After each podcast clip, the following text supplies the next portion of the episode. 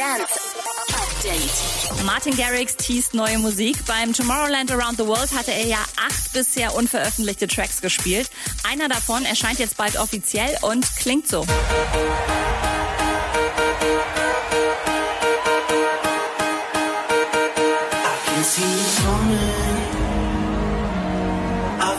can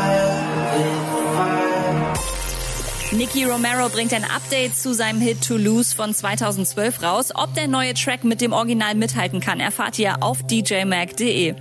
Und Oliver Heldens hat sich jetzt auch mal dem Maskentrend angeschlossen. Ab sofort gibt's in seinem Fanshop Hell Deep Mundschutzmasken. Update mit Claudi on Air. Jetzt auch als Podcast. Für tägliche News in deinem Podcast-Player. Abonniere I Love Music Update.